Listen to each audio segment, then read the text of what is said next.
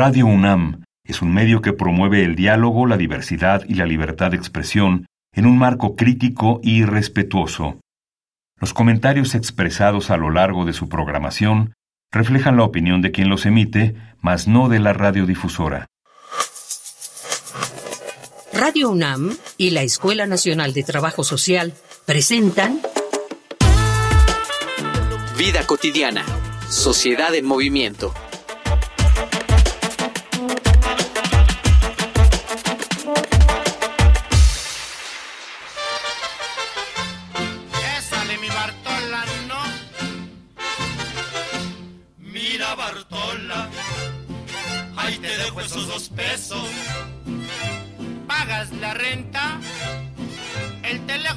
La luz.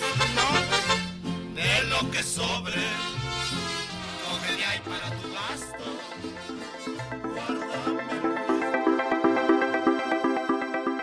Lo hemos aceptado con una normalidad que raya en lo peligroso. Cada que comienza un nuevo año, nos encontramos endeudados. Los ingresos del primer mes son casi un trámite destinado a pagar las celebraciones decembrinas. Nuestros monederos resienten la temporada de fiestas y regalos y este panorama parece volverse más duro cada año. ¿Por qué? Es una conjugación de varias cosas. Por un lado, las festividades ahora se alargan cada vez más, comenzando desde el mes de noviembre. A esto se suman las temporadas de descuentos para que las tiendas agoten el catálogo de productos viejos antes de la renovación del nuevo año. Además, hay que considerar el encarecimiento del costo de vida.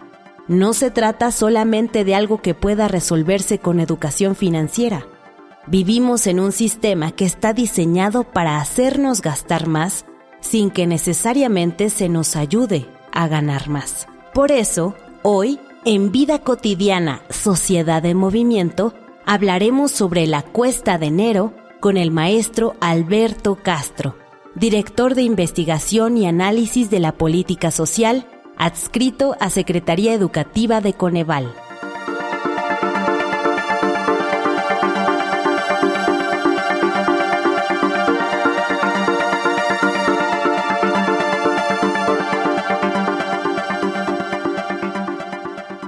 Iniciamos ya Vida Cotidiana, Sociedad en Movimiento. Soy Ángeles Casillas, como siempre, agradeciendo que nos sintonicen.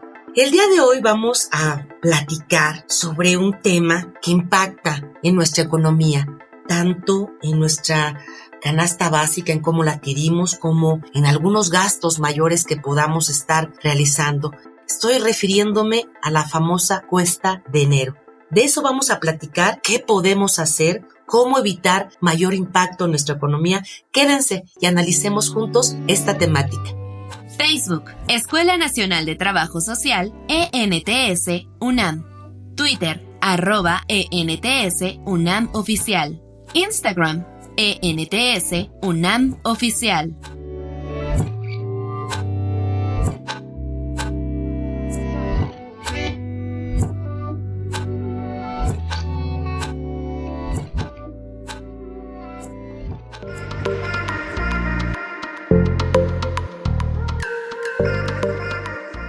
Me da muchísimo gusto dar la bienvenida virtual a nuestro invitado, maestro Alberto Castro. Bonita tarde, maestro. Bienvenido. Hola, bonita tarde. Eh, gracias por la invitación. Saludos.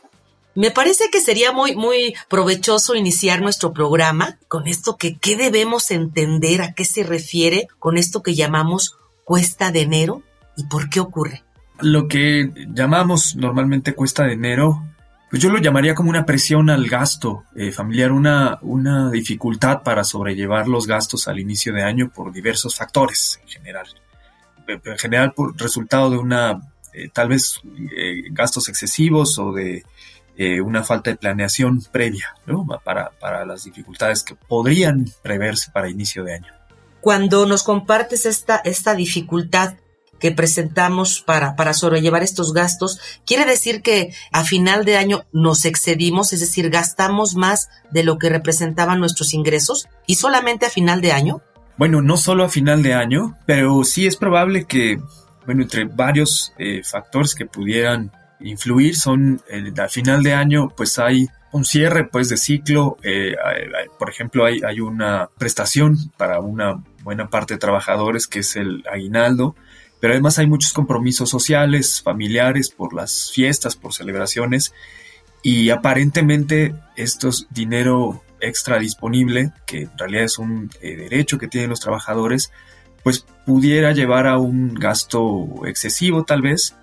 Normalmente para estas fechas, como hay mayor disponibilidad de cursos en lo general o al menos de gasto, pues hay una estacionalidad de precios, normalmente aumentan un poco los precios, hay una estacionalidad también de empleos y pues también hay una recurrencia de ofertas de, para compra, ¿no? Para el consumo en general. Y esto puede ser una combinación de lo que podría implicar este gasto recurrente o gasto excesivo, sobre todo a final de año. No quiere decir que solo a final de año las personas lleguen a gastar más de lo que ganan, ¿no? Pero creo que hay un incentivo extraordinario al final del año y en enero pues eh, lo, sienten más, ¿no? O lo, lo, rectifican. Yo tengo una duda personal. Esto, esta expresión de la cuesta de enero se usa únicamente en México. No sabría decir si solo en México, pero yo creo que el fenómeno como tal eh, no solo es en México, es en general eh, por las fechas, por la esta combinación de celebraciones, de gastos. yo creo que el, fenómeno debe ser general, pero el, término no, no sabría este, confirmar si solo en México. Yo lo pensaba porque el término es muy curioso, ¿no? La cuesta, de repente alguien, alguien la, como metafóricamente la representa como cuando alguien va cargando su cruz y va en el Via Crucis, o sea, algo muy doloroso que impacta en su economía, que le lastima en su economía, ¿no? Que tiene dificultad para sobrellevarla, etcétera. Y son expresiones que he escuchado generalmente de personas de nuestro país. Claro, no, y, es un proceso eh, difícil, por supuesto, porque compromete el gasto eh, pues de toda una familia, ¿no? Compromete las, las posibilidades de resolver temas, ¿no? Podría eh, ser problemático en, en, conjunto, pues para, pues no solo, a lo mejor el gasto solo es por decisión de algunas personas en la familia, pero compromete a toda la familia en muchos casos, ¿no? Antes de irme a, nuestro, a nuestro segmento de, de datos que nos prepara producción, me gustaría concluir esta parte. Fueron varios elementos que nos compartiste que están vinculados, ¿no? El aumento de precios, las ofertas de consumo, la falta de ahorro, ¿no? Los compromisos sociales que bien tú decías. ¿Quieres que cerremos con algún otro que nos haya, nos haya faltado? Bueno, eh, tal vez una eh, un ajuste que, puede ser esta idea de gastos excesivos, ¿no? Más allá del ingreso, como tú lo planteabas al inicio, pues muchas veces se refiere a gastos innecesarios, pues este, sabemos que puede haber eh, acceso a créditos, ¿no?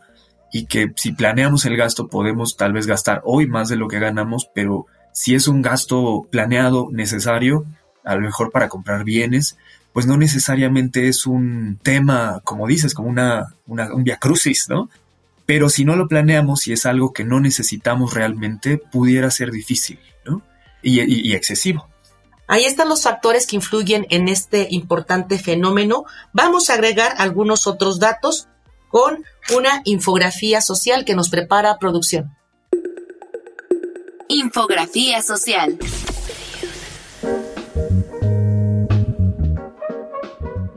La cuesta de enero es un fenómeno económico que se da por dos principios. Mal manejo de las finanzas personales y el aumento de precio en productos y servicios. Si bien el aumento de precios a causa de la inflación y las fluctuaciones de la economía mundial son un factor importante, una causa fundamental de esta situación es la falta de planeación de nuestras finanzas. Durante la temporada invernal, solemos realizar una gran cantidad de gastos entre celebraciones, regalos, reuniones, comidas y transportes. De acuerdo con la encuesta número 18, Inflación y Carestía, realizada por la Alianza Nacional de Pequeños Comerciantes, la cuesta de enero se adelantó para el 70% de la población que ha sido impactada por la alta inflación y bajos ingresos. A 7 de cada 10 mexicanos no les alcanza para comprar la canasta básica, no pueden comer tres veces al día y su capacidad de compra se ha reducido. Como resultado de los incrementos de precios, el consumo ha caído 30% y el 85% de los mexicanos pide fiado. La canasta básica alimentaria de 24 productos que contempla el paquete contra la inflación y la carestía en la Ciudad de México promedia en un costo de 1.159 pesos y 50 centavos, mientras que en el Estado de México es de 1.097 pesos y 75 centavos en promedio. Cuatro de cada diez mexicanos viven en la marginalidad y la pobreza, por lo que son insolventes para la compra de la canasta básica que demandan sus familias para su manutención y el derecho que todo ser humano tiene a una calidad de vida digna.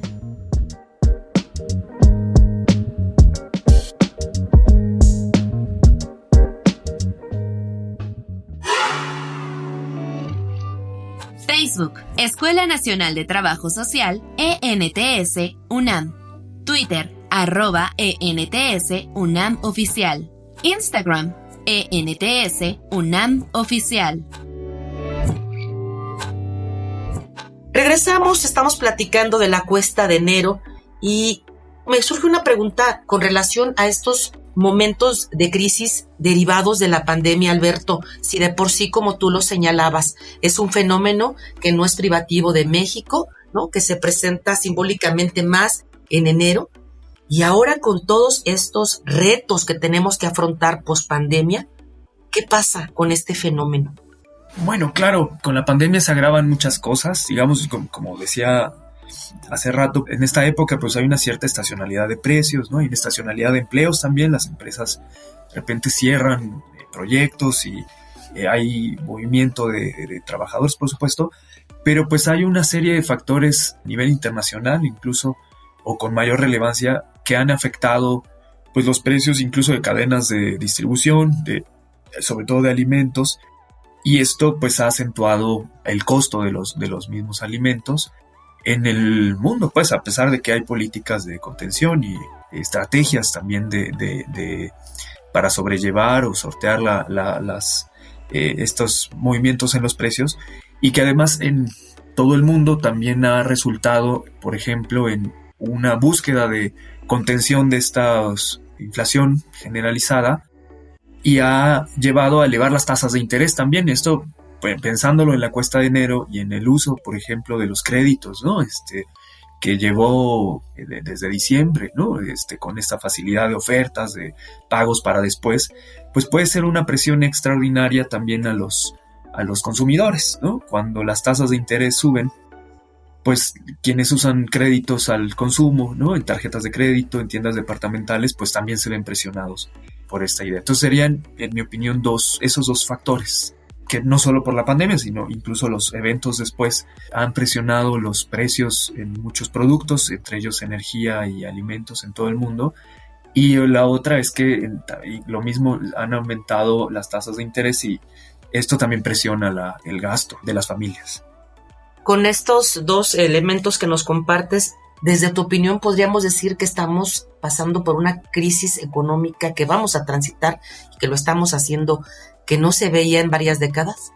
Bueno, la magnitud de la crisis yo creo que ya se mostró antes. Ahora estamos, pienso, en un periodo de recuperación, aunque de este periodo de recuperación, y no, no pensándolo solo para México, ¿no? sino en el mundo, a, partir de que se abre un poco más la actividad económica, la actividad turística, ¿no? los transportes, las comunicaciones en general, la demanda este, actúa y, lo, que presionó fueron los precios, es decir, la recuperación económica llevó a esta alza de precios y lo que sí pudiera generar una crisis, ¿no? si no es que estamos atravesando por ese riesgo, es la búsqueda de contener esta inflación. Es decir, este aumento de las tasas de interés, esta eh, búsqueda de controlar los, los precios pudiera generar o resultar en otras distorsiones, digamos, que arriesgan, ¿no? Todavía no, yo no diría que estamos más bien en esa crisis, pero es la crisis, la magnitud de la crisis que, observamos en la, durante la pandemia, esta sí fue mucho más alta que en muchas décadas. Y hablando de estas crisis, podemos decir que hay grupos mayormente vulnerados o afectados por esta cuesta de enero para regresar al tema o de manera indiscriminada afecta a todas y todos por igual. Por supuesto, hay grupos pues históricamente discriminados, ¿no? Este, grupos de población que acumulan pues vulnerabilidades como eh, rezagos educativos, este, menores eh, oportunidades de eh, insertarse en empleos de calidad, etcétera. Y pues acumulando estas vulnerabilidades, pues, pues son más susceptibles a, a, vivir cualquiera de estos impactos, ¿no? o en crisis o simplemente por esta estacionalidad de la, de precios y de consumo de la cuesta de enero. También incluso pues vivimos en una sociedad que ha, rezagado mucho la calidad del empleo, entonces hay un alto empleo informal. Incluso esto si lo sumas para eh, las épocas en que los gastos son todavía mayores como diciembre, ¿no?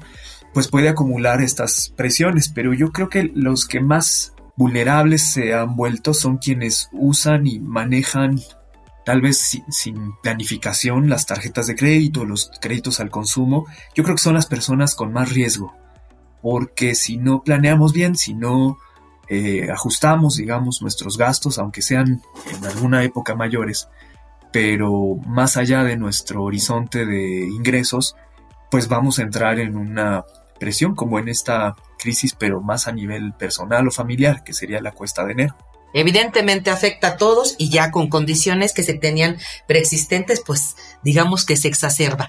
Vamos, te invito a que escuchemos la opinión del público sobre las afectaciones que puede tener la puesta de enero a su economía familiar. Vamos a Voces en Movimiento.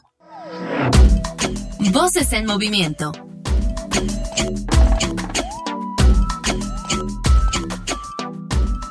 Me llamo Jorge Hernández García. Tengo 67 años, vivo aquí en la Ciudad de México. En lo que a mí respecta, normalmente nos organizamos mi esposa y yo con los gastos de fin de año, aunque siempre gasta uno de más, pero procuramos tener un dinero guardado. Hay alguna cantidad que definitivamente no tocamos absolutamente para nada y eso nos permite librar un poquito pues esta temporada tan difícil que involucra normalmente un mes o un poquito más. Pues yo tengo algunos consejos que dar, es complicado, pero sí se puede, yo lo he hecho en algunas ocasiones de que abro alguna cuenta a plazos. El plazo medio pues siempre va a quedar en diciembre, noviembre, para que yo no pueda tocar ese dinero. El límite de, tiempo para poder sacar el dinero es el que, como no puedo sacar dinero, me permite tener dinero para esas fechas, pero definitivamente no siempre se puede. Hola, soy Elena y soy de la Ciudad de México. Cuando inicia el año, sí siento los precios un poquito a la alza, más bien que se quedan igual porque he notado que desde noviembre empiezan a subir los precios. Entonces realmente no se me ha dificultado mucho el adaptarme a los precios de enero, puesto que a diferencia de los últimos meses del año anterior, por fiestas, por reuniones, se gasta un poquito más. Trato de prever en todo el año ahorrar un poquito no sé, hacer una alcancía de 10, 15 pesos para cuando llegue precisamente esa cuesta de enero, pues ya tengo ahí un, un guardadito para no sentirla tanto. Y comprar lo más necesario posible. Por ejemplo, en ropa, pues no ir a grandes tiendas departamentales, sino buscar en tianguis que sean de buena calidad y que me funcione bien.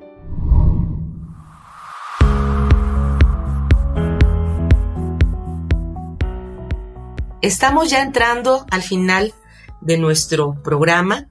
Estamos platicando con Alberto Castro y vamos a concluir, si te parece, Alberto, con dos preguntas importantísimas. La primera tiene que ver con, desde tu experiencia, qué políticas públicas se requieren para evitar mayores impactos en la economía familiar, ¿no? Sobre todo en la población más vulnerable, hablando de cuesta de enero y después nos vamos a lo más particular. Pero primero, desde las decisiones de gobierno, ¿qué tendría que hacerse? Bueno, muchas de ellas se han llevado a cabo, este, los resultados pues han sido heterogéneos porque pues, las condiciones son muy heterogéneas, pero una y la, principal ha sido una política de contención de precios, sobre todo de precios de, productos básicos, que estratégicamente además están eh, identificando pues los factores de, origen. Claro, no todos los factores se pueden contener y eh, pues hay una diversidad de, estructura de mercado, pero pues hay estrategias importantes y sobre todo focalizadas a la población pues más vulnerable, ¿no? Y sobre todo en el sector rural, por ejemplo, aunque también, por supuesto, en, estas grandes ciudades que son prácticamente estériles, ¿no? Los alimentos vienen de otro lugar. Y hay otras políticas como transferencias eh, directas de recursos. Ha habido una política o un criterio de, alza eh, salarial sostenida que ha sido muy importante eh, para focalizar eh, entre la población que percibe salario mínimo y, ingresos más, más bajos ha sido este, bastante efectiva y pues la misma recuperación económica que se ha traducido en también una recuperación de empleos al, al menos a lo largo del último año pues a lo mejor pudiera verse una recuperación más lenta, pues por esta inflación, por este proceso inflacionario, pero bueno, ha sido creo que una combinación de acciones, ¿no? Eh, también ha habido, y esto creo que se refleja más en el largo plazo, se va a reflejar una política de acceso a, banca, ¿no? Este, de la, eh, acceso a, sucursales bancarias, a cajeros. En lo general hay poblaciones que no tienen acceso a servicios financieros porque no hay instituciones cerca, ¿no? Este, sucursales y esto ha sido también una, estrategia que, en mi opinión, podría continuarse y sería bastante útil. Y hay algunas acciones que tal vez no son así tan visibles o tan no, parecieran tan importantes, pero en mi opinión, muy, muy personal, creo que debería haber una concientización para el uso de, instrumentos eh, de crédito, porque se sabe que hay muchas, una gran cantidad de personas que no tienen conciencia de que cuando piden un crédito o consumen algo a crédito a plazos, están pagando un interés. Y esto puede ser muy importante porque si no hay conciencia de esta eh, de este pago, ¿no? que pareciera una facilidad, pero hay personas que lo ven como un ingreso extra. Y yo creo que esto es un problema público. ¿no? Si cuatro de cada seis usuarios de tarjetas de crédito no pagan el total de sus créditos, eh, digamos, por ejemplo, en las tarjetas de crédito eh, solo pagan saldo mínimo o, menos de, aquello que podría evitar pagar más intereses, pues implica esta problemática, ¿no? Falta de conciencia de que se está comprometiendo un gasto futuro, Este, yo creo que este es un problema público que tendría que abordarse. Si esto los especialistas lo han identificado desde hace mucho tiempo, esta falta de conciencia, como tú lo dices, de sensibilización, de educación financiera, ¿qué se ha hecho al respecto? Es decir, ¿dónde podemos prepararnos, consultar, informarnos para poder generar esta sensibilización tan importante para desmitificar lo que representan estos famosos créditos o tarjetas de crédito? Hay estrategias incluso de las mismas instituciones financieras, aunque yo creo que sí, lo que faltaría sería una eh, coordinación más profunda, ¿no? Eh, no sé si eh, tal vez incluso en esta estrategia de, acercar servicios financieros a, la población más alejada, incluso tendría que tal vez también buscar esta, esta, le llaman educación financiera, que a mí me parece fundamental. Ha sido un placer haberte escuchado, Alberto. Esperamos de verdad que en este 2023 que estamos iniciando sea menos difícil esta cuesta a la que nos estamos refiriendo. Me parece que hay responsabilidad de muchos actores involucrados en nuestra sociedad. Me gustaría mucho, maestro, si puedes apoyarnos en darnos un mensaje de cierre para el programa con algunas recomendaciones para que, digamos, a nivel familiar nos escuchan también personas jóvenes de la tercera edad o personas mayores, pudiéramos tomar en cuenta para sobrellevar esta cuesta de enero y con ello cerramos nuestro programa. Claro, eh, y con mucho gusto. Eh, primero, pues muchas gracias por la invitación. Un gusto eh, acompañarlos. Eh, y, bueno, pues primero, una recomendación es esta, tener conciencia de que si pedimos un crédito estamos ah, por pagar un interés, que es un costo extra por la disponibilidad de, de ese dinero, ¿no? De esa compra, pero también planificar los gastos, pensar en tal vez hacer un presupuesto familiar, llevar un registro de gastos, cuánto gasto yo, ¿no? O mi familia a lo largo del mes, este, cuánto necesito este, tener disponible para no excederme y de ahí pues ya podré gastar en otras cosas. Tal vez meditar las compras, eso este, creo que es un, eh, podría ser una eh, recomendación, evitar fiebre de ofertas, ¿no? Este, a lo mejor comprar cosas que deseo, pero que sé que puedo planificar, ¿no? No sé si comprarlo ahora y ahorrar un poco más o este, buscar opciones. Si son compras fuertes, tal vez, pienso que se pueden usar, tal vez no tarjeta de crédito, sino incluso créditos personales o un poco de ahorro. Y pensar en el hábito del ahorro también, en que pues es un patrimonio eh, o, puede usarse para aumentar el patrimonio, pero también es un hábito para pensar que podemos usar este recurso en cualquier emergencia, ¿no? bueno, sobre todo eso, tener conciencia del, gasto, esto a nivel familiar creo que es muy importante, planificar nuestras, nuestras decisiones. Y en general, pues muchas gracias, mucho gusto de participar. Excelente cierre con estas recomendaciones que nos das y me parece que eh, con ellas no solamente podemos este, atender nuestra cuesta de enero, sino en general, ¿no? tener una mayor salud en, nuestra, en nuestras finanzas familiares. Muchísimas gracias por haber estado con nosotros, maestro Alberto Castro. Yo quiero agradecer en producción a quienes están detrás ¿no?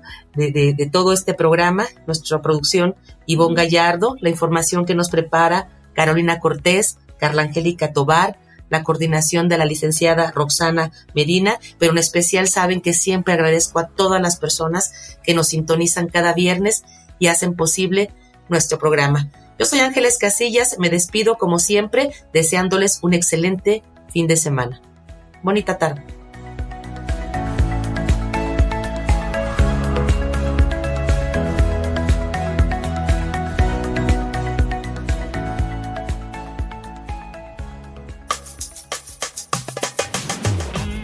Vida cotidiana, sociedad en movimiento.